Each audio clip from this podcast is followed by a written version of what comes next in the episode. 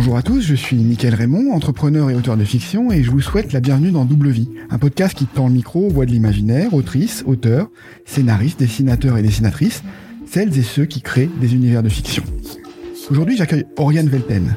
Oriane est l'autrice du roman de science-fiction After, avec un petit R, registered derrière. Un roman un peu post-apo, utopique, dystopique, et surtout fort intrigant. J'ai découvert Oriane lors d'une table ronde aux Imaginales sur le thème de la science-fiction. La science-fiction ne parle pas du futur, elle parle de nous. Et j'ai été amusé par la pertinence de cette intervention et son style très direct, qui tranchait avec cette table ronde bien polissée. Je me suis dit immédiatement, bon, il faut absolument qu'on se parle dans le podcast de et donc nous y voilà aujourd'hui. Depuis, Oriane a reçu le prix Utopial 2021 pour son roman et continue son beau parcours. Bonjour Oriane, bienvenue. Bonjour Mickaël. Bah merci, merci d'être là euh, avec moi. Ça me fait très plaisir de, de t'avoir pour continuer la discussion, l'échange très rapide qu'on avait eu euh, aux Imaginales. Avant d'entrer dans le vif du sujet, donc je parlais de cette, cette table ronde avec euh, son intervention qui a permis un peu de secouer les, les, les idées reçues et puis de pas d'éviter tous les tous, tous les clichés et, les, et, les, et tu as évité les mots aussi qu'on a essayé de, de, coller sur ton, ton roman et ton discours. Est-ce que je suis le seul à t'en avoir parlé ensuite ou est-ce que tu as, as, as, eu d'autres échos sur cette table ronde? Effectivement, j'ai eu d'autres échos. Je me suis pas rendu compte pendant la table ronde vraiment de, de ce que j'étais en train de dire, je pense. Euh, moi, j'étais juste, enfin juste, j'étais dans un effort de redéfinir les termes des questions qui m'étaient posées pour être sûre de pas répondre à côté. Je c'est surtout que j'étais très stressée en fait de mal répondre. Et, en réalité, à la fin de la table ronde, effectivement, après pendant les trois jours de, de dédicace, il y a pas mal de gens qui sont venus me voir en me disant qu'ils avaient vraiment adoré ce que j'avais dit. Et bah quelque part, ça m'a fait très plaisir parce que cette table ronde, je l'avais pas vraiment préparée parce que le thème était super vague. Et du coup, c'est vraiment ce que j'ai dit et donc ce que je pense qui a plu. Mmh, exactement. Et c'est ce qui ce qui m'a donné envie d'aller d'aller plus loin et de découvrir un peu voilà ce que ce que tu fais quoi ton ton travail. Donc c'est je pense que c'était une bonne entrée en matière. On va, on va parler un peu des, des, des débuts euh, dans, dans, dans l'écriture. C'est une question classique, mais que j'adore poser aux autrices, aux auteurs, euh, parce que c'est, c'est toujours euh, un peu, euh, parfois révélateur en tout cas. Euh, comment, comment t'as commencé? Pourquoi tu t'es lancé dans l'aventure de l'écriture? Parce que ça, ça paraît toujours un peu fou quand on démarre. On se, et on se demande même parfois pourquoi on, pourquoi on s'est lancé là-dedans, dans cette galère par moment. Donc, qu'est-ce qui t'a, qu'est-ce qui t'a poussé toi? Qu'est-ce qui t'a motivé? En fait, en fait, tout à l'heure, avant le début de l'enregistrement, je disais que j'avais rien préparé pour euh, cette interview. C'est un peu faux. Euh, j'ai écouté quelques épisodes de ton podcast. Euh, je sens que je vais tous me les faire du coup, mais comme j'ai vu qu'elle revenait cette question-là, je me suis dit, il va me la poser. Et, et plus j'y réfléchis, plus c'est flou. En fait, c'est pas du tout quelque chose de linéaire ou d'évident, euh, parce qu'au départ, je peux le raconter d'une façon très évidente. Mes parents sont d'énormes lecteurs, ils sont méga fans de, de, de littérature de l'imaginaire. Ils m'ont mis lu le Hobbit au quand j'avais euh, pas l'âge de savoir lire. Donc euh, c'était une belle introduction, mais au début, en fait, c'est ça paraît évident comme ça, mais au début, c'était même pas tellement l'écriture qui m'attirait moi. Euh, moi, c'était juste, j'ai toujours construit des mondes quand j'étais gamine. Euh, J'avais toujours des univers dans la tête ou des personnages, des scènes, n'importe quoi. Et, et je passais l'essentiel de ma vie là-dedans. Et il y a un moment, je me suis dit, je pense assez vite, j'ai théorisé la chose que c'est ce que j'ai de mieux à offrir, quoi. C'est ce qui existe en moi de plus beau. C'est aussi ce dont je veux parler. Et mais il se trouve que, que, enfin, dans la vie de tous les jours, on parle rarement dans une conversation de monde extraterrestre, de la théorie que j'ai mis au point pour voyager plus vite que la vitesse de la lumière ou autre. Ce qui fait qu'au final, pour parler de tout ça, ce qui, qui est important pour moi dans ma vie et qui est, ouais, qui est beau, je répète, c'est un grand mot, mais qui est beau, euh, fallait que je trouve un autre moyen de, de l'exprimer. Donc c'était forcément l'art quelque part, ça pouvait passer que par là quand j'étais toute petite, j'ai beaucoup dessiné, mais ma sœur a fait pareil et elle s'est investie beaucoup plus fort que moi là-dedans. Alors je crois pas trop au don inné des gens, mais juste elle a beaucoup plus travaillé que moi, donc l'écart s'est très vite creusé et, et je me sentais pas de me mesurer à elle. Euh, page pub, si vous voulez aller voir de quoi je parle, tapez Morgan Velten dans vos moteurs de recherche, vous verrez. Elle est illustratrice professionnelle maintenant, donc j'ai bien fait de laisser tomber l'histoire. Euh, Enfin bref, tout ça pour dire que à un moment, je me suis dit, ok, ça va être l'écriture. Et j'ai dit même à mes parents, je crois que j'avais 17 ans, je leur ai dit, je deviendrai euh, autrice de SF aussi connue que Alain Damasio. Il venait de sortir La Horde du Contrevent. Ouais, je voyais grand. J'ai un peu revu à la baisse depuis. Et donc là-dessus, ben, je pars de chez papa et maman, je me retrouve à la fac et, et j'arrête d'écrire. Euh, C'était pas prévu. je, n'ai même pas vu le moment où ça s'est produit. C'est juste pendant, je sais pas, 5-6 ans, j'ai plus écrit. Euh, je pense c'est juste j'étais occupée à plein d'autres choses. Euh, genre à me trouver un boulot et comme j'étais censée devoir le faire a priori et à m'installer quelque part et à mener la vie que je pensais devoir mener parce que c'était comme ça que les choses se faisaient. Alors spoiler, ça a totalement merdé de ce point de vue-là. Euh, et je me suis retrouvée quelques années plus tard installée à Paris dans un boulot qui ne me convenait pas, un endroit qui ne me convenait pas. Euh, c'était pas génial. Et je me suis retrouvée avec ce truc de il faut faire quelque chose, il faut que je fasse quelque chose dans ma vie, vraiment quelque chose qui compte. Et c'est là que le truc d'écrire est revenu de plus en plus souvent. Mais pour moi, c'était pas possible parce que euh, on dit souvent que je sais plus la moitié, je sais plus combien de Français ont un projet de livre. Donc je m'étais dit non, je vais pas me mettre à écrire. Moi, il y a aucune chance, euh, ça va pas intéresser. Même si j'arrive au bout, ça sera jamais édité. Alors que moi, voilà, c'est, je voulais écrire pour être lu. C'était, c'était ça le truc pour moi. Dès le départ, c'était vraiment le but. Et j'ai une amie qui m'a dit, et alors? Et alors, tu tentes le coup, si t'es édité, c'est génial, t'auras peut-être pas le concours, et alors? Bon, elle avait raison, donc je me suis mise à écrire. Euh, une nouvelle, deux nouvelles, trois nouvelles, euh, et la quatrième nouvelle, j'ai pas su la finir. Ça, c'est j'ai découvert ce jour-là, c'était pas une bonne idée pour moi de commencer à écrire un truc sans avoir une idée de la fin. Et de là, ben en fait, euh, c'est j'ai commencé à écrire des textes de plus en plus longs. Et, donc After, c'est le numéro 5. J'ai les numéros dans ma tête, sinon je m'en sors plus. C'est le numéro 5. Ah oui. Et ça s'est fait comme ça. Oui, c'est ton cinquième, euh, cinquième projet long, du coup.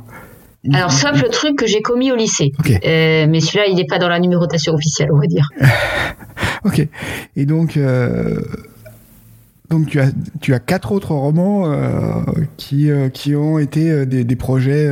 Voilà, qui... Est-ce que tu les avais soumis alors, j'ai quatre autres textes. Euh, j'ai eu beaucoup de mal avec le mot roman, même pour After, j'ai parlé de roman qu'au moment où je l'ai tenu en main. Même quand c'était signé, je parlais pas encore de roman.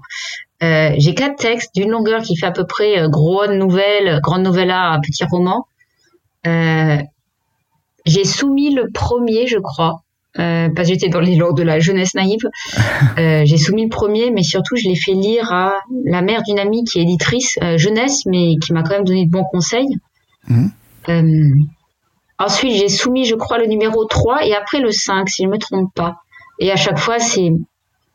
Je me rends compte qu'il y a pas mal d'auteurs qui écrivent avec de l'aide ou avec des gens ou, ou qui ont eu des retours. Alors moi, j'ai fait lire tous mes textes à, à mes parents, bénis soit leur patience, à quelques amis, mais on m'a rarement fait des, des, retours vraiment construits. Euh, là, ce passage-là, ce machin, faudrait mm. faire plus ça, plus ça. C'était j'aime, j'aime pas quoi. C'est génial d'avoir des retours vraiment quand on débute, mais c'est pas ce qui m'a fait m'interroger sur mon écriture. Euh, du coup, j'ai vraiment écrit toute seule les premières années. Et bah pour le soumettre, je l'ai fait bête et méchante. J'ai cherché une liste d'éditeurs de l'imaginaire et j'ai mailé tout le monde. Mm. Enfin, euh, non, j'ai quand même choisi un peu les, les gens où ça rentrait quand c'était vraiment un texte de pur SF, je mêlais pas les, maisons de fantasy. J'avais un minimum de bon sens, mais je l'ai vraiment fait comme ça, façon loterie, quoi. Hmm. Ok. Et donc tu as eu euh, sur le sur le cinquième, donc euh, tu as eu euh, un retour de Nemos. Oui. ouais, le cinquième, quand j'ai décidé de l'envoyer, j'ai essayé de stratégiser. Je me souviens, je me suis dit bon, pas l'envoyer fin d'année. Je l'avais fini en, en, décembre, quelque chose comme ça. Je me suis dit va attendre que les fêtes soient passées. Donc euh, j'ai dû l'envoyer genre en janvier, février. J'ai passé, euh, envoyé à deux maisons d'édition par jour. Je crois tellement c'était long de rédiger les mails à chaque fois, fallait des trucs différents. Je me suis c'est une galère pas possible. Ça, ça m'a bien pris la tête. C'est, on passe un an ou plus à écrire un roman. Je pense le roman plus la préparation avant deux ans, on va dire. Et ça peut jouer sur un mail, quoi. Donc c'est une impression au moment de l'écrire le mail en fait. Et, et ouais, je l'envoie, je l'envoie, je l'envoie. Je me souviens que pendant que j'envoyais tous ces mails, je me suis pris le retour du numéro 3, du texte numéro 3 envoyé deux ans plus tôt. Un retour négatif, du coup, sur celui-là, c'était assez rigolo. J'ai mis un moment à comprendre qu'on ne parlait pas du même texte. Et, donc, je l'envoie à Mnemos, je me souviens, c'était un jeudi. Et le samedi, j'ai eu un retour. Le retour tellement enthousiaste de, Frédéric, et directeur chez Mnemos, euh, Putain, mais je me suis retrouvée assise sur ma chaise à me dire ce n'est pas possible, c'est une blague. Quelqu'un est en train de faire une blague vraiment pas drôle, mais j'ai cru dur comme faire, comme, comme dans un film, quoi. Euh, c'était vraiment incroyable. Et à partir de là, ben, je me suis vraiment laissé porter. Mmh. C'est, ils m'ont, déroulé le tapis de l'aventure éditoriale. J'ai pas eu a priori par rapport à, à ce qu'il peut arriver trop de travail éditorial sur le texte, donc qui est assez court aussi, ça doit aider. Mhm. Euh, et bon après, il y a eu le confinement aussi, donc je pense que mon aventure éditoriale n'a pas été absolument normale. Parce que voilà, ça Oui. s'est passé en février 2020, ce que je raconte. Oui. Voilà, février 2020. L'avantage, c'est que du coup, ça me soutenait moralement pendant les confinements. J'étais en train d'accomplir le rêve d'une vie, c'était cool. Ça m'a évité de psychocracher trop, trop ardument. Et, tu as tu es passé avant tous les textes qui ont été produits pendant le confinement et qui ont inondé les, maisons d'édition. euh. Ouais, ça, ça, je viens de percuter parce que là, justement, comme je suis en train de- d'essayer de, travailler ben, la suite, j'ai d'autres manuscrits là que, que je soumets. Et ouais, je me rends compte que toutes les. Allez, toutes, non, mais enfin, les trois quarts des grosses maisons de l'imaginaire, on peut plus rien leur envoyer en ce moment. Et donc, euh, J'ai vu que les plannings, ouais, c'est bouclé, 2022 est déjà bouclé. euh, voilà, de- ouais, c'est attaque 2023 là pour les, les publications. Ouais, d'accord. Mais je suis contente d'être un petit peu le pied dans, dans la porte, on va dire. Oui, oui, c'était c'était- c'était le bon moment, c'était un bon un bon timing.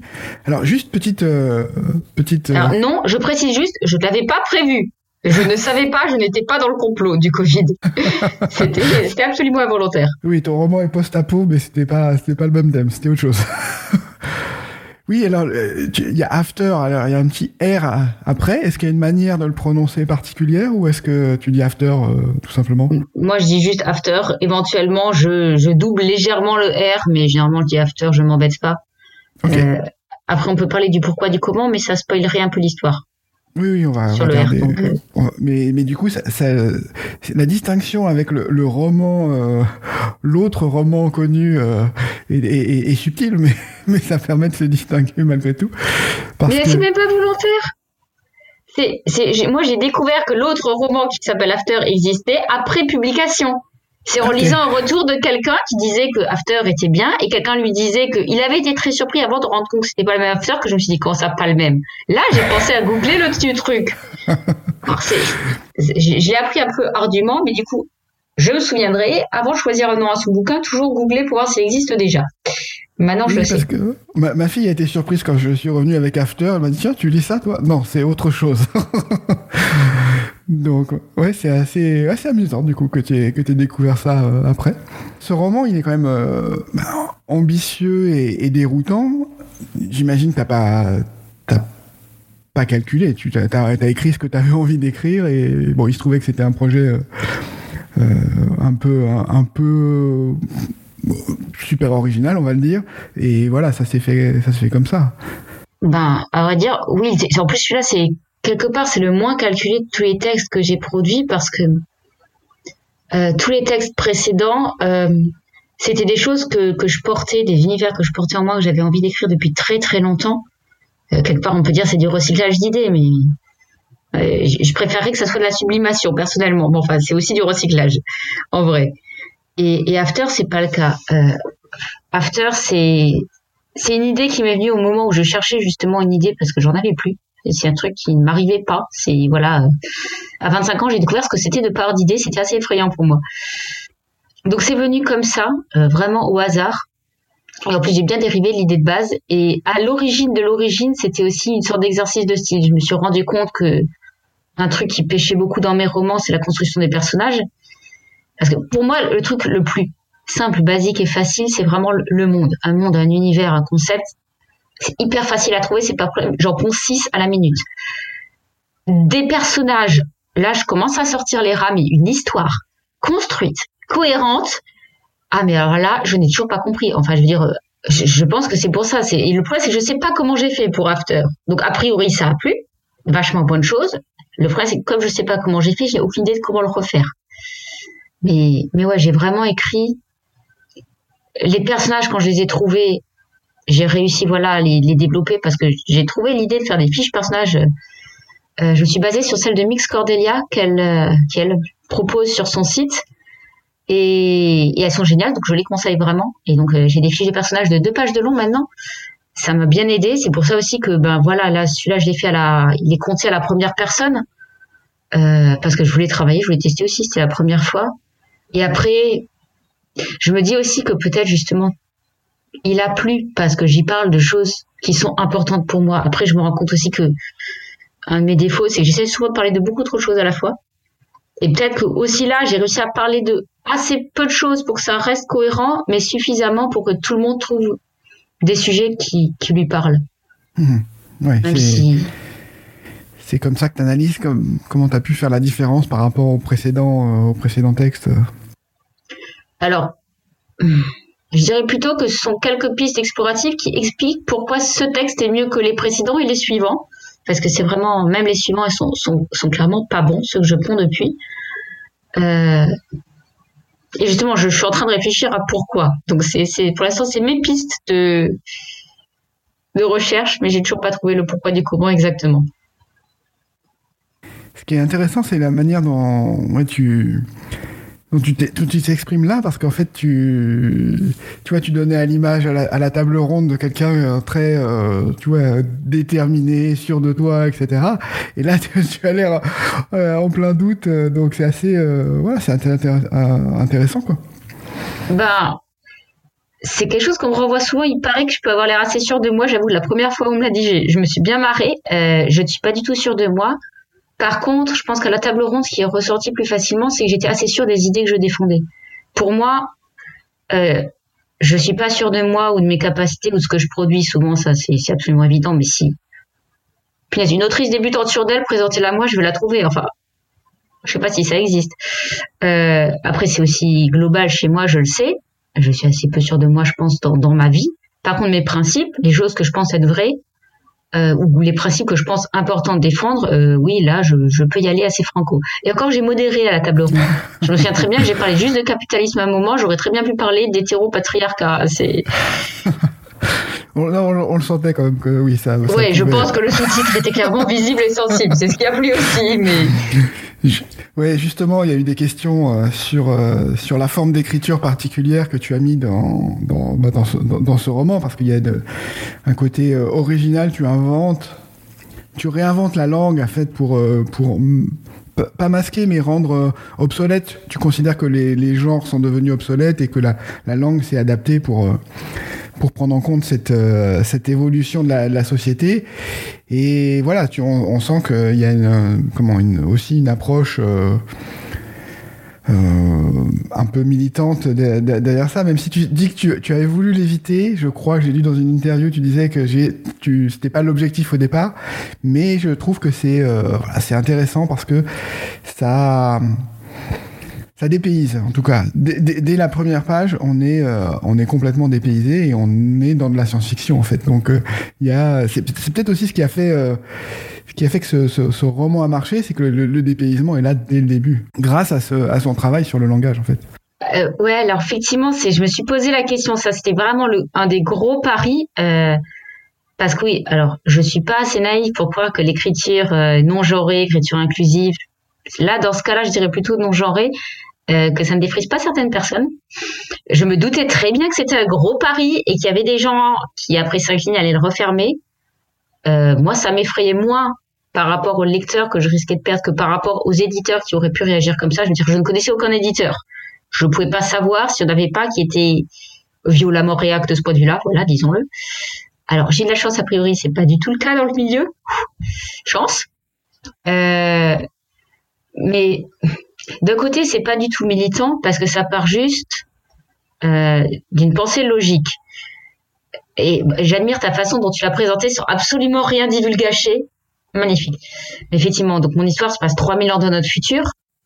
Euh, je, je, pense que tout le monde sera d'accord avec moi si je dis qu'une langue évolue sans cesse. Je veux dire, ne serait-ce que depuis l'année dernière, on a appris tous une foule de mots genre euh, confinement, Covid et autres.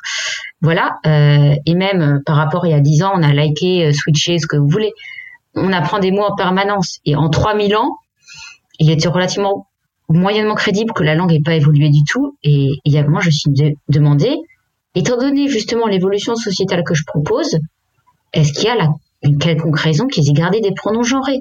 En 3000 ans Comment ça aurait pu perdurer alors que ça ne peut pas, cette division a plus de sens pour eux qu'une qu'avoir les yeux de, couleurs différentes. Donc on garde des prénoms pour des gens qui ont plus de poitrine ou moins, et pas pour des gens qui ont des yeux de couleurs différentes. C'était pas logique. Donc c'était pas militant dans le sens où à partir du moment où, où je me dis qu'est-ce qui est le plus logique, ben, c'est d'abandonner les pronoms. C'est pas militant, c'était juste logique dans mon texte. Mais d'un côté, je sais très bien que j'aurais jamais je me serais sûrement même pas posé la question si j'étais pas de base déjà intéressée par ces questions. Et moi, oui, je suis tout à fait pour l'écriture inclusive. Mais oui, je sais que ça, a pu déplaire à certains. Mais d'un côté, c'était aussi un exercice génial de bâtir ça. Et après, dans le manuscrit suivant, j'ai poussé encore le bouchon un poil plus loin. Parce que justement, j'avais été, je me suis rendu compte au fil de l'écriture à quel point en réalité c'est beaucoup plus complexe. Dès qu'on commence, c'est pas juste changer des pronoms, c'est pas juste changer des mots simples, faire un rechercher, remplacer dans un texte. C'est une question grammaticale, quoi. C'est, je fais quoi des accords? Euh, je fais quoi des conjugaisons? Donc là, j'ai choisi, comme ça évolue à partir de notre langue, j'ai gardé beaucoup de choses de notre langue. Par contre, s'il s'agissait de créer ex nihilo une langue absolument non genrée, en la laissant compréhensible pour les lecteurs, donc en gardant quand même notre base langagère à nous, mais comme si elle avait quand même été créée non genrée au départ, ça, ça devient extrêmement compliqué là. Moi, ce que, que j'ai beaucoup apprécié, c'est effectivement l'effort d'élégance dans une écriture inclusive parce que c'est vrai que parfois l'écriture inclusive quand on, s'y prête on peut se dire oh là là, là c'est lourd allez je passe je passe à, cet endroit là je, je, je, passe dessus etc et ce qui est intéressant c'est d'avoir une démarche non pas euh, non pas militante ou non pas administrative, etc., mais artistique, quoi. On va dire, ok, comment on fait un beau langage à partir de, à partir de, de, de cette, de cette contrainte-là, et j'ai trouvé ça euh, très, très intéressant. Bah, le but, c'était vraiment pas d'avoir un beau langage, on va dire. Euh, alors, je vais avouer que c'était absolument commercial aussi d'un certain côté. Je veux dire, mon but, c'était quand même, c'était quand même juste principalement d'être lu. Je suis très militante dans, dans ma vie personnelle sur certains points. Euh, mais à côté, il euh, y a un truc qui passera toujours avant, c'est écrire. C'est écrire et que ce livre sorte était quand même plus important que le fait de sortir un livre en écriture inclusive. Après moi, personnellement, je pense que l'écriture inclusive, y compris avec point médian et tout ce qu'on peut trouver lourd, c'est surtout une question d'habitude. C'est comme les gens qui disent que le mot autrice, que personnellement euh, j'apprécie énormément, que j'utilise pour me définir, trouve ça lourd. C'est une question de perte d'habitude. Le point médian, euh, c'est pas plus bizarre que le point virgule. Excusez-moi, mais le point virgule, c'est plus un casse-tête quand on commence à écrire. Comment on s'en sert? Après, c'est génial. Une fois qu'on a pris l'habitude du point virgule, mais le point virgule, c'est le graal de la ponctuation, le point virgule. Mais il faut apprendre à utiliser. Je pense que le point médian, c'est la même chose. Et en parlant d'élégance, j'ai vu récemment, je ne sais plus qui ça peut se retrouver, mais un exemple de typographie inclusive justement avec les A et les E mêlés dans la même lettre qui était absolument magnifique c'est une écriture, ça, ressemblait à de l'elfique façon Tolkien, c'était superbe. Oui, je sais plus où j'ai vu ça, mais je l'ai vu passer également et c'était effectivement très beau.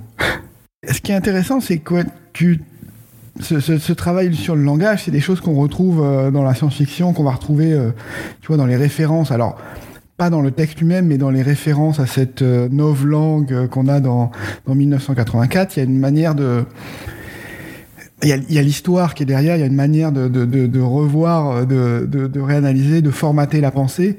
Et voilà, et c'est ce qu'on retrouve aussi dans ce dans, dans, dans, ton roman, quoi. Cette, cette manière. On ne sait pas quel est, quel est, quel est l'œuf et la poule, si c'est le langage qui a formaté la pensée, le, ou la société qui a formaté le langage, mais c'est vrai qu'il y a ce travail euh, bah, qui, et, qui renforce aussi le, à la fois l'étrangeté et puis qui, qui, qui, met en avant des conventions euh, sociales un peu, un peu différentes dans cette société, quoi c'est aussi des, des, questionnements qui, à mon avis, viennent très naturellement à un auteur ou une autrice dans le sens où on manie la langue, c'est quand même notre outil principal. Moi, en tout cas, je, alors je suis peut-être en train de faire une généralisation ultra hâtive à partir de mon propre cas, mais c'est sûr que même avant de me remettre à écrire, euh, moi, dans mes études, j'ai aussi étudié l'anthropologie. Par exemple, j'ai adoré mes cours d'anthropologie linguistique. Pour moi, il y a, des liens super intéressants à faire justement entre une langue et le système de pensée qu'elle euh, illustre. J'ai des amis qui sont plurilingues et qui ont qui m'ont expliqué que justement il y a certains cas où ils parlaient plus facilement dans une langue ou dans d'autres. Il y a l'exemple super connu du nombre de mots qu'ont euh, les Inuits pour désigner la neige. je pense que à partir du moment quand même où on utilise la langue comme outil, on s'interroge forcément sur ce qu'une langue véhicule ou ne peut pas véhiculer. et il y a plein d'auteurs qui ont fait ça. Je veux dire, moi, une de mes préférées, euh, Elisabeth, Elisabeth von Harburg, dans Chronique du pays des mers, elle le fait. Et j'ai entendu une interview d'elle, je crois que c'était dans le podcast euh, C'est plus que de la SF. Euh, alors, interview magnifique, je pense que c'est mon épisode préféré du podcast. Si vous l'avez pas écouté, écoutez-le. Cette femme est magnifique. C'est, Et justement, elle explique comment elle en est venue à utiliser des pronoms féminins. Parce que dans son monde, les femmes sont dominantes, voilà. Et c'est pas que pour les humains, c'est aussi par exemple pour les animaux, ben, on les a féminisés de la même façon que le masculin est dominant chez nous. Ou alors encore plus récemment, Ada Palmer fait aussi un travail sur le langage de ce point de vue-là. Je pense que c'est quelque chose de très naturel. Est-ce que tu as pas eu peur de faire ça dans un premier roman? Ou est-ce que non tu t'es pas posé la question et tu as envoyé enfin tu as tu as écrit et ah, c'était un immense pari et, je me suis dit quand j'ai eu l'idée je me suis vraiment dit c'est une idée à la con Oriane ne le fais pas tu es en train de bousiller tes chances euh, j'ai sondé mes amis qui globalement m'ont dit la même chose c'est peut-être pas intelligent dans un premier roman mais d'un côté de mon point de vue, c'était pas un premier roman quand je l'ai écrit. C'était ma cinquième tentative. Je pensais pas un tiers de demi-seconde que la cinquième serait la bonne. il n'y avait pas plus de chances que ce soit la cinquième que la quatre ou la six. Euh, donc je m'étais dit, ça vaut le coup pour celui-là, pour tester, pour voir ce que ça fait. C'était. Hmm. Après, ça passait tant mieux. Mais comme dit, c'est ma façon de penser. À partir du moment où je me suis posé la question, qu'est-ce qui est le plus logique garder des pronoms genrés ou ne pas les garder, et j'en venais à la conclusion que c'était ne pas les garder dans ce monde-là, c'était plus logique, et ben, je pouvais pas rétro-pédaler vers quelque chose de moins logique, ça marchait plus. Hmm. Et est-ce que l'éditeur a tenté de te, dissuader ou de faire changer des choses ou est-ce que pas un tiers de seconde. est-ce qu'il a C'est absolument jamais. Alors j'avoue que je, je J'y aurais réfléchi après coup parce que pendant j'étais tellement dans, dans le hype de ah je vais être édité génial que j'ai pas réfléchi mais après coup ça m'étonne, oui. Mais mon éditeur m'en a jamais parlé. Personne dans la maison d'édition, la personne, Marie, la merveilleuse Marie qui a retravaillé avec moi mon texte, elle m'a juste aidé à peaufiner les erreurs dans mon écriture non genrée parce que, parce qu'évidemment, on en laisse toujours passer des il et des elle qui se, qui se disséminent comme ça au pifomètre. On en voit toujours. Les gens m'ont aidé à mieux écrire dans la voie que j'avais choisie. Personne n'a essayé de me dissuader. Ok. Bah c'est, oui, intéressant. ça, oui, c'est intéressant sur la collaboration avec l'éditeur. Et puis c'est voilà, c'est pour les auteurs qui, qui, nous écoutent, lâchez-vous quoi. Totalement. Sur euh, il y a ce, cette, dans cette société, tu as un dogme égalitariste. Euh, on a l'impression que c'est un poids qu'on peut retrouver aujourd'hui, tu sais, sur euh, ce qu'on va retrouver dans les réseaux sociaux, une espèce de, cancel culture, et puis aussi une, forme de culpabilité par rapport à la déviance, c'est-à-dire ne pas ne, dévier en rien de, de, de notre société. Est-ce que c'est quelque chose que tu as eu en tête ou est-ce que c'est plus une projection de quelle va être l'évolution de la société dans tant de milliers d'années euh? Je pense que c'est ni l'un ni l'autre pour le coup. Euh, alors personnellement aussi, j'aime pas, j'aime pas le terme de cancel culture parce que j'ai, jamais compris à quelle réalité, ça correspond à aucune réalité que j'observe. C'est, c'est aussi un terme qui, je me suis jamais trop intéressé à la question, mais... Ouais, je comprends pas non plus, mais c'est un peu, voilà. enfin c'est un peu. Pour moi, ce qui se passe en c'est un peu, c'est un peu réactionnaire comme terme. C'est totalement euh, réac. Voilà, c'est totalement réac et c'est dit par des gens que je n'aime pas. C'est pour ça que j'aime pas le terme aussi, je pense. Euh, je pense. Voilà, ça c'est dit. Euh, mais c'est pas c'est pas du tout une projection de ce qui se passe en ce moment parce que justement les termes cancel culture ont émergé par rapport à une revendication plus forte de personnalité. Euh, au contraire, moi, c'est plus ça va et plus je suis je suis émue par les générations qui viennent après moi. Je me rends bien compte que c'est que dans certains milieux, mais il y a plus en plus de gens qui disent euh, non, je rentre pas dans les cases. Euh, je refuse de rentrer dans la case. Et quelque part, ça peut paraître vu de loin au microscope euh, tout petit petit euh, comme une forme d'uniformisation de la société mais c'est juste qu'en en fait il y a des différences moins coupées. Alors je vais prendre un exemple à la con au lieu d'avoir hommes et femmes on a hommes et femmes et des milliards de nuances entre les deux. Alors quelque part ça uniformise parce qu'il y a plus des deux extrêmes. C'est comme si on tendait un peu plus vers un horizon où chacun pourrait se définir plus librement. Et, et c'est pas du tout effectivement ce que j'ai fait dans mon bouquin. Mmh. la société qui prône l'égalité de tous et de toutes, qui est dans mon bouquin, je pense que c'est plus issu bizarrement de mes études de sociaux. Euh, j'ai absolument adoré mes études de sociaux et d'anthropo. Je pense que ça déborde beaucoup mmh. dans tous mes textes. Euh, quand dans mes premiers cours de sociaux, vraiment de première année, je me souviens qu'un des trucs qui m'a le plus choqué, c'est que on me mette, mais vraiment avec preuve à l'appui, par A plus B que la méritocratie n'existe pas. Et d'un coup, quand on est comme ça en cours de sociaux en première année, on a 18 ans et on se dit ah oui d'accord donc non seulement un ce que je ressentais juste, mais deux tout le monde le sait depuis longtemps et on a des preuves. Je veux dire l'égalité, on peut la prôner très très fort et c'est déjà ce qu'on fait. Moi c'est plutôt à ça que je pensais. Parce que dans la méritocratie, comme elle est prônée à l'école de nos jours, on dit tous les gamins ont les mêmes chances, leur donne la même éducation. Il y a déjà cette forme de pensée égalitariste dans le sens où on dit que tout le monde est pareil. Il y a déjà des cas, beaucoup de cas où on le dit, tout le monde est pareil, donc à partir de là, démerdez-vous. C'est plutôt à ça que je pensais, je pense. C'est ouais quand, j'évoquais ça, j'évoquais aussi, tu vois, le une forme une forme de pression effectivement en, en, disant tout le monde est pareil. Il y a aussi une pression pour euh, à la fois c'est ne, ne, pas montrer du doigt, tu vois, c'est un peu contraire avec ce que, ce que tu disais où chacun se sent aujourd'hui, voilà, euh, tu as toute une palette de nuances pour définir, te, définir et à la fois, ben, quand tu dis tout le monde est pareil, tu, tu essayes de réduire cette palette de nuances aussi. Donc tu as, vraiment une opposition, euh, je trouve, qui est enfin une tension qui est difficile. Euh. Bah, en fait, pour moi, c'est le, le, retour de bâton de le, du tout le monde est pareil, l'engagé. Je veux dire, imaginons qu'aujourd'hui on dise tout le monde est pareil dans le sens tout le monde a le même droit, tout le monde a égalité, vous pouvez tous être différents, mais on vous aime tous autant, c'est merveilleux que les gens le pensent réellement. Le problème qu'on va avoir, c'est le retour de bâton si en pratique la société ne s'adapte pas à ça. Parce qu'effectivement, dans le monde que j'imagine, on prône et tout le monde croit très fermement que tout le monde est à égalité. C'est, c'est pas un problème. Le problème étant que factuellement, dire que tout le monde est différent, ça veut pas juste dire il y a des hommes, il y a des femmes, oui ça veut aussi dire des gens qui pensent effectivement de façon différente, des gens qui sont neuroatypiques, des gens qui ont envie de faire différemment, de pas se lever à la même heure ou de faire autre chose de leur journée. Bon, je, donne des exemples un peu à la con, certains sérieux, certains d'autres. Non, faut pas trop faire gaffe. Je mets pas égalité tout ce que je dis.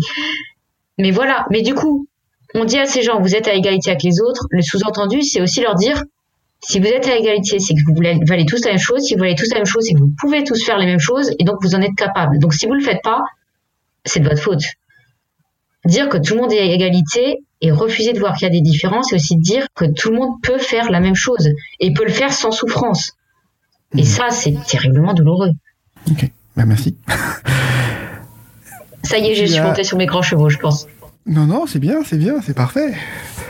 Euh, oui, je vais, je vais, je vais changer de, sujet, mais tu as eu euh, le prix Utopial euh, il y a quelques, quelques semaines ouais, deux semaines peut-être euh, à, Nantes, là, au salon, euh, salon Utopial. Euh, T'étais au milieu d'une sélection de romans, oui, qui étaient tous, euh, tous très intéressants, qui avaient chacun, chacun leur, leur parti pris. Qu'est-ce que, qu'est-ce, comment tu reçois un, un prix comme ça? Est-ce que ça calme? On parlait de doute tout à l'heure. Est-ce que ça calme ce syndrome de l'imposteur ou est-ce que ça te met plus de pression au contraire? Comment tu reçois ça? Deuxième réponse, mon général. Euh, je pense que quelqu'un atteint du syndrome de l'imposteur alors, je me trompe peut-être, mais dans ce cas-là, je veux bien que quelqu'un qui soit dans un autre cas me fasse un retour d'expérience. Je pense que quand on est atteint du syndrome de l'imposteur, rien ne calme le syndrome de l'imposteur. Ce n'est pas possible. Ça n'arrive pas. Non, alors, à vrai dire, ce prix-là, je pensais tellement pas l'avoir que j'ai fait à Paris à la con. Que j'ai dit que si je gagnais ce prix, je me refaisais tatouer. Je me suis promis il y a des années qu'un tatouage était assez, ça fait trop mal. Voilà, donc Paris vraiment à la con. Alors, je me rends compte que j'ai pas dit quand. Ce qui, ce qui est vachement bien. J'ai 60 ans pour le faire encore. Euh, non, alors honnêtement, ça met juste plus de pression. Parce que non seulement j'ai publié un livre, mais j'ai publié un livre que des gens ont aimé, j'ai publié un livre que des gens ont tellement aimé qu'ils m'ont mis un prix et que du coup, ça va peut-être rester écrit quelque part que des gens l'ont aimé. Du coup, si le suivant est pas un minimum, alors pas aussi bon, mais un minimum bon, je vais vraiment me ridiculiser, quoi. Là, je, me dis, putain, c'est vraiment le seul bouquin qui est sorti, il était bien, mais je vais jamais réussir à faire pareil. Mon Dieu, faut que j'arrête dessus de ma carrière, ça vaut mieux. oui, oui, c'est le risque de. Ouais. Après, c'est génial aussi. Je dis pas le contraire. C'est génial. Je l'ai fêté. Euh, j'en suis encore toute joyeuse. Euh, je suis émue aux larmes. J'ai reçu le prix euh, hier dans. Ouais, forcément, j'étais j'étais à Strasbourg durant les Utopias. Ils me l'ont envoyé par la poste. J'ai reçu le prix. Je, suis super émue. Et à côté de ça, je suis totalement terrifiée. Ça n'empêche pas. Les deux, peuvent totalement coexister. Mhm. Bon, bah c'est bien. C'est une nuance, une nuance intéressante. Donc. Euh, justement sur euh, l'écriture et la suite, comment euh, est-ce que tu as des est-ce que tu as déjà des textes? Est-ce que est-ce que le, prix, ça change ta, manière de voir les choses? Tu continues sur les, ce que tu as commencé, les idées que tu as notées? Comment, comment, tu, comment tu envisages la suite, justement? Bah Là, je suis un peu en, en pleine remise en cause, en fait, de ma façon d'écrire parce que, justement, comme dit, je, numérote mes textes pour m'en sortir. Euh, et aussi pour en parler aux gens qui n'ont pas forcément tout lu, c'est plus simple de donner les titres qu'il y a dans ma tête. After est 5, là je suis en train de réfléchir au 8. j'ai tendance à beaucoup écrire très vite. Je pense que c'est aussi pour ça sûrement que je produis pas de la, quelque chose de, de qualité. Aussi, j'écris court. Les, les gens qui ont lu ou vu After se rendent compte, c'est plutôt court mes textes. Euh, c'est plutôt de la grosse novella ou du petit roman que enfin la, la trilogie en cinq tomes c'est pas mon truc quoi une Hmm. trilogie en cinq tomes putain qu'est-ce que tu l'as dit bref euh, vous m'avez compris Oui. Euh, mais là justement je suis en train de réfléchir à où est-ce que ça merde quoi pour le dire grossièrement et je suis en train avec le prix et tout ça justement en me rendant compte qu'il y a vraiment beaucoup de gens qui ont vu la qualité dans After et j'ai lu pas mal de, de chroniques de critiques de texte qui disaient c'est prometteur pour un premier roman. C'est une phrase qui met méchamment de la pression quand même. C'est prometteur pour un premier Oui, roman. Donc ça veut dire qu'on s'attend à minimum mieux pour le second. Oui, oui. Ouais, merci. Donc effectivement, je suis en train de, Ça- de réfléchir ça- à tout ça. J'attends aussi beaucoup de retours sur donc les numéros 6 et 7. Et là, je suis un peu en mode euh, fille qui ronge son frein violemment en attendant les retours, à vrai dire. Mhm. Et les nerfs commencent à être à vif sur ce sujet-là. Oui, oui, c'est. L'écriture, c'est difficile. Donc, L'attente, l'attente, c'est encore plus difficile en fait.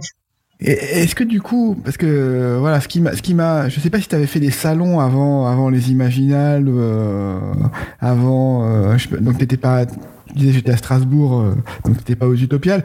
Est-ce que du coup, tu, est-ce que tu sens une, t'as rencontré des auteurs, est-ce que tu sens et des autrices, tu sens une communauté et tu sens, euh, est-ce que tu as trouvé des, je dirais, je dirais des partenaires pour pour échanger, ou est-ce que tu es toujours euh, bah, un peu solitaire face à ta feuille là dans dans dans dans, dans, dans l'écriture? Est-ce que ça est-ce que ça a changé euh, cette euh, ce premier roman publié? Est-ce que ça change cette démarche là Alors disons, en pratique, je pense, dans, dans ma, mon écriture, ça n'a pas tellement changé. Après, je suis quelqu'un de relativement long assis à mettre en branle des changements. Euh, ça a changé dans le sens où je commence à me rendre compte que effectivement, je fais partie de quelque chose. Euh, je pense aussi qu'il y a une sorte de double particularité là dans, dans ma vie d'autrice qui est un année 2020. Euh, alors l'année 2020 ne ré- n'aide pas beaucoup à faire partie d'un cercle d'auteurs ou à autre ou à rencontrer des gens. Donc effectivement les Imaginales étaient mon premier festival de Oui. fait, voilà. Parce que parce que parce que j'ai passé comme pour beaucoup de monde six mois enfermé chez moi. Quoi. Mm. Euh, après je suis aussi euh, bah, je suis introvertie et, et j'ai beaucoup de mal à rencontrer ou à échanger des gens et enfin non. Je rencontre assez facilement des gens je parle assez facilement aux gens je peux me livrer assez facilement. J'ai plus de mal sur les relations suivies. Donc Mhm. c'est et oser demander à un auteur que je viens de rencontrer est-ce que ça te dit qu'on échange que tu lises mes textes et que tu dises que ce que tu en penses? Mais jamais de la vie. Moi déjà j'étais là dans mes petits souliers. Mon dieu je suis en train de parler à de vrais auteurs. Enfin, je me sentais Ouais. plus petite fille qu'autre chose mais Mhm.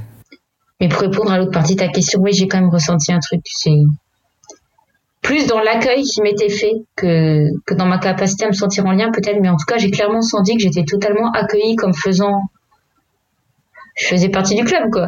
C'était assez génial, c'est, les gens euh, blaguaient avec moi, me vannaient le matin avant le quatrième café, donc euh, j'ai envie de dire à partir de là, c'est tout bon.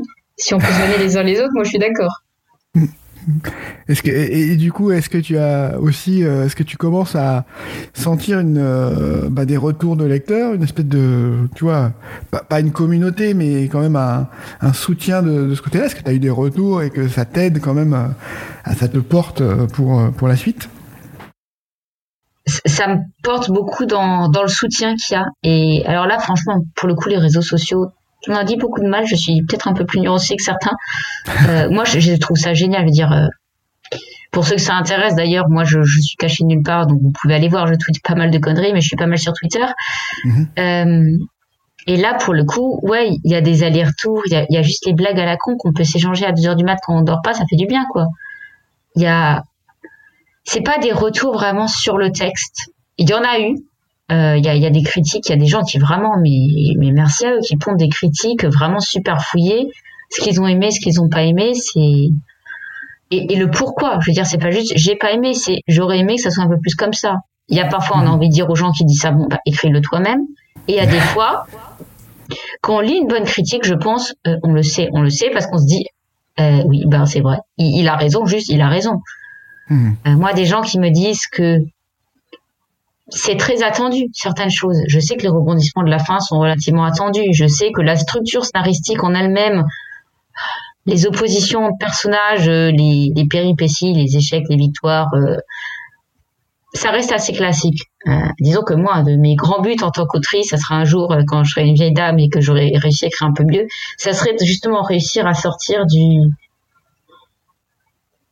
d'une structure classique de roman. Surtout pas écrire un, roman à la comment il s'appelle à la Campbell, le parcours du héros typique? Oui. Ça surtout pas quoi. J'aimerais réussir à m'extraire totalement de ce truc-là. Mais le problème, c'est qu'à partir du moment où on s'extrait d'une structure commune, c'est que les lecteurs, ils ont aussi ces structures communes en tête. Donc, faut réussir à bâtir une nouvelle structure qui ne soit pas la structure commune et qui est donc attendue, mais parce qu'elle est attendue et plus facile à lire et à décrypter, Mhm. Donc à retenir l'attention d'un lecteur avec une structure qui n'est pas celle à laquelle non seulement il attend, mais celle il a été éduqué à aimer ça. Et moi aussi, je veux dire, en tant que lectrice, je me rends compte qu'il y a des livres que je les aime pas, mais j'ai l'impression qu'il ne se passe rien parce que c'est pas la structure dont j'ai l'habitude. Mhm. Donc je pense que c'est vraiment un exercice d'équilibriste très difficile à réussir en vrai. Mhm.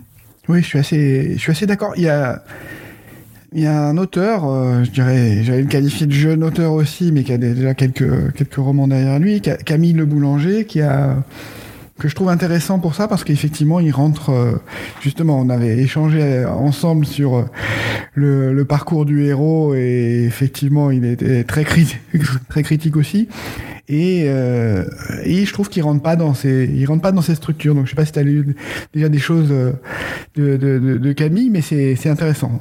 Il y, a, un côté déroutant. Donc euh, voilà c'est ça peut être une bonne une bonne inspiration dans la dans la manière de de, de, de, dérouter ou de, prendre de, de prendre des chemins de traverse dans l'écriture alors Camille, il est sur ma liste à lire pour l'année prochaine. Euh, je m'explique. Euh, je l'ai découvert cette année et moi cette année, au début de l'année 2021, je me suis dit je lis que des autrices cette année. Mhm. Alors j'ai cru, hein, Camille, moi quand j'ai lu la première fois, j'ai lu, juste lu son nom sur la couverture, c'était sur rue. Oui. Ah cool, une fille, je vais pouvoir la... Merde, non, j'ai vérifié, pas, pas de bol, voilà. Et qu'à pas avoir appris de mon épicène, mec. Euh, ensuite, en plus, j'étais assis à côté de lui aux Imaginales. Il était en short en short dans les Vosges le matin en octobre. Je ne sais pas comment il faisait. Euh, ça, ça m'a marqué. Non, mais en réalité, j'ai vraiment très envie de lire ce livre. Il est sur ma liste, je le dirais dès début 2022. Euh, il est en bonne compagnie. Euh, il est à côté de Kim Stanley Robinson. Mm. Donc ça va. C'est. J'ai une liste de classiques que je veux relire aussi. du coup, je l'ai pas lu, mais ça m'intrigue énormément, effectivement.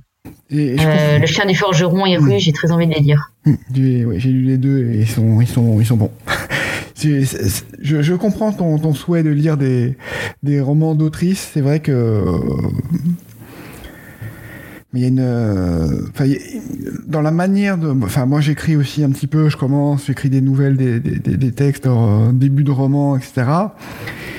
Et il y a des moments où je me dis tiens, j'aimerais écrire comme une femme quand même, parce qu'il y a, une, capacité à justement sortir de cette structure du parcours du héros que, euh, qui, qui semble plus plus aisée. Après, ça dépend, ça dépend des autrices. Je vais pas faire de généralité non plus, mais voilà, il y a des, y a des autrices euh, qui m'inspirent. Bon, je pense à Estelle Faye, qui est euh, ouais, une de mes autrices préférées en ce moment, donc voilà, qui a une subtilité que, que j'aimerais bien atteindre un jour.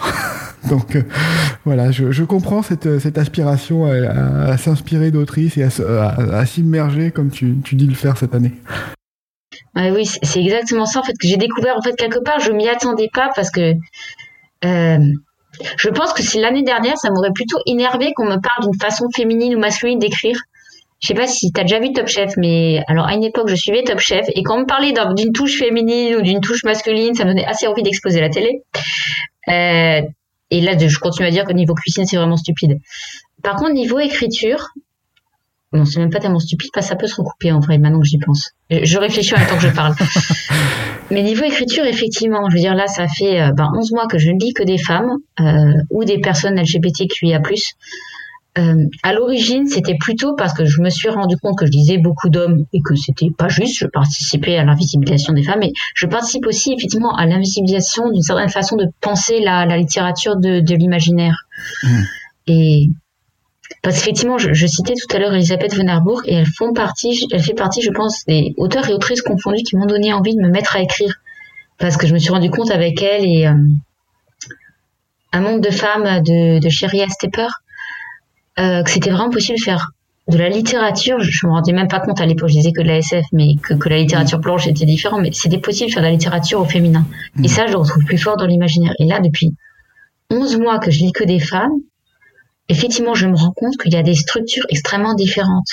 Mm. Euh, des façons de mener une histoire, l'endroit où on met l'enjeu d'une histoire, euh, je veux dire, des euh, apprentis par bonheur de Becky Chambers ou n'importe quoi de Becky Chambers, je pense pas que ce soit quelque chose qu'un homme écrirait. Euh, je- En tout cas, c'est une question d'éducation. Je veux dire, c'est bête, c'est méchant peut-être aussi, mais c'est un des éléments explicatifs à tout le moins, je pense. On n'élève pas les petites filles comme on élève les petits garçons, donc Mhm. forcément, on ne pense pas écrire les mêmes choses une fois devenu adulte. Mhm. Et puis aussi, euh, tu parlais d'Estelle Faye. euh, moi, j'ai découvert en même temps que Mélanie Fazi. J'ai Mhm. découvert en même temps en écoutant le, le- le podcast Procrastination. Oui. Je suis fan aussi de celui-là. Euh, et Mélanie, ce que j'adore, c'est sa façon d'écrire les sentiments parfois de ses personnages. Il y a des nouvelles, je, j'ai relu quatre fois certains passages en me disant, mais là, je sais exactement ce que ce personnage est en train de ressentir. Et ça, c'est aussi quelque chose, je pense, que je retrouve plus facilement ben, cette année, que je me suis mis à lire des femmes. Mhm. Bon, là, par contre, je pense qu'en réalité, j'ai continué plus loin parce que je me suis lancée dans. Ça, c'est la tranche. Hein. Ok. Tyrannael, volume 1, 900 pages. Le 2 fait la même taille. voilà. Ça, ça va dépasser. ça va dépasser sur Ça va année. dépasser. Je sais pas si tu as lu, euh, moi, un bouquin que j'ai beaucoup aimé, alors qui était qui est coécrit, mais c'est Lisa Tuttle avec George Martin, qui a écrit Elle qui chevauche les tempêtes. Je sais pas si. Non, celui-là, je l'ai pas lu. Euh, pas que c'est coécrit, euh, pour le coup, j'aurais pu, ça serait rentré dans, dans le cadre que je me suis assigné, mais en fait, je n'ai pas l'argent pour acheter tous les livres que je veux lire, donc j'emprunte énormément. Et donc, je suis aussi limitée parce qu'à ma médiathèque, Ah, qui est très bien achalandée, j'ai de la chance, mais qui est, qui est assez limite. ok, bah si, si on se croise, je pourrais te passer Elle qui chevauche les tempêtes et euh, je pense que tu vas aimer. C'est un très beau livre. Ou alors, je le commande à ma médiathèque aussi. Je leur ai fait acheter plein de bouquins de SF, moi, depuis une année. Et ben n'hésite pas. En plus c'est de la c'est de la SF un peu euh, SF fantasy un peu à l'ancienne donc voilà il y a un petit côté euh, je crois que c'est la fin des années 70 début des années 80 donc euh, voilà mais il y a un C'est côté Lisa Tuttle et et George R Martin qui est Ah et- oui de, Game of Thrones, de Game of Thrones mais oui mais c'est très éloigné de de Game of Thrones ça, ça j'espère. une Je subtilité peux- Alors, c'est Mais les je deux que je n'aurais jamais pensé à associer. hein. voilà, c'est ça. Donc je pense que c'est euh, la, la subtilité de Lisa Tuttle a, a, a dominé sur ce, sur ce roman.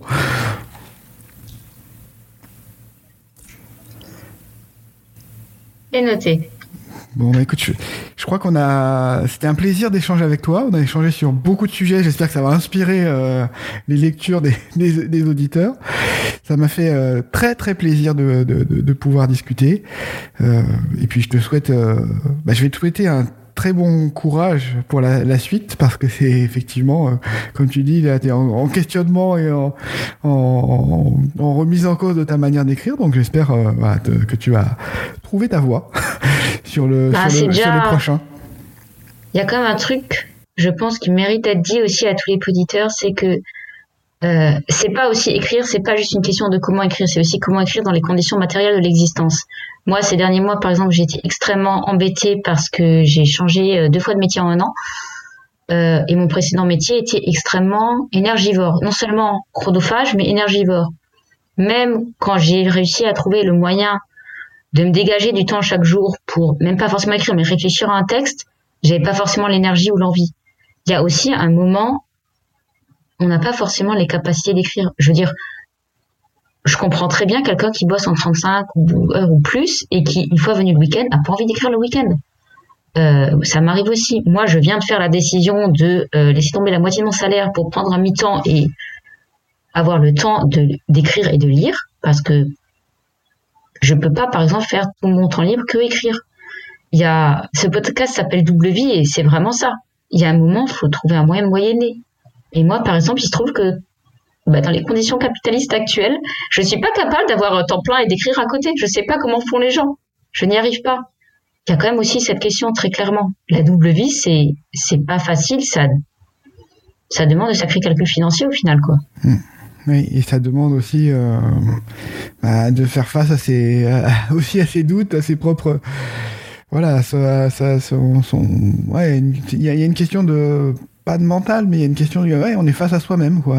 Et donc, euh, faut réussir à à négocier, à trouver des biais, à, voilà, comme, comment dire, dans sa propre relation à soi-même pour réussir à écrire quoi. Donc euh, c'est pas c'est pas automatique, hein, c'est pas évident, c'est pas c'est pas euh, c'est pas anodin. Et c'est là je pense aussi que c'est important d'être super entouré parce qu'autant comme j'en ai parlé, j'ai pas forcément ça commence à changer, mais pour l'instant, il n'y a pas forcément des gens qui me font beaucoup de retours sur ce que j'écris. Par contre, moi, le truc qui me permet d'écrire, c'est tous les amis et tous les gens proches qui me font juste des retours sur ma façon de vivre. Enfin, juste qui me disent, ou qui m'ont dit, c'est possible, vas-y, tente le coup. Euh, juste des gens qui me disent, oui, c'est normal. C'est normal qu'après le boulot, tu pas envie de bosser. C'est dur. Euh, je connais des gens qui, voilà, essayent aussi de, de vivre une vie d'artiste, de faire de leur vie une vie d'artiste, en réalité, et qui se retrouvent dans les mêmes blocages que moi, la même culpabilité de ne pas avoir envie de s'y mettre, et je pense que parler de ces sujets-là est extrêmement important également. Mmh. Il y a effectivement une vision romantique de, de, de l'écriture. Il y a ceux qui disent qu'ils ont besoin d'écrire, qu'il y a quelque chose de vital. Je pense surtout que voilà, il y a c'est ouais une négociation avec soi-même et se dire bon voilà trouver la motivation, trouver en soi euh, les, les, idées, euh, s'assurer qu'elles sont bonnes. Enfin, il y a vraiment une démarche qui est euh, qui est difficile quoi. On est toujours dans le. Ben, c'est un travail. Ouais. Même si c'est un travail qui nous plaît, même si c'est un travail passion, comme dit certains, c'est vrai. Effectivement, je suis beaucoup mieux quand j'écris au quotidien, même quand j'ai un travail à côté. Mais à côté, euh, c'est un travail, ça reste un travail, et dans ce sens-là, ça demande un investissement. Ben, c'est du temps et l'énergie qu'on met pas dans autre chose. Euh, je veux dire, moi, j'ai pas de famille, je vis seule avec mon chat, par exemple. Ben, mine de rien, je me dis, si je vivais avec quelqu'un, est-ce que je serais capable d'écrire encore? Euh, Honnêtement, je sais même pas quoi. Ou si j'avais euh, cinq amis de plus, est-ce que j'y arriverais encore à écrire autant? Il y a un moment, c'est c'est un travail vraiment, honnêtement. Même si on adore ça et que, c'est notre vie, notre passion et que et qu'il faudrait nous mettre le couteau sous la gorge pour arrêter d'écrire, voire peut-être que ça suffirait pas. Certes, mais ça reste un travail quand même. C'est pas du tout antinomique. Mmh.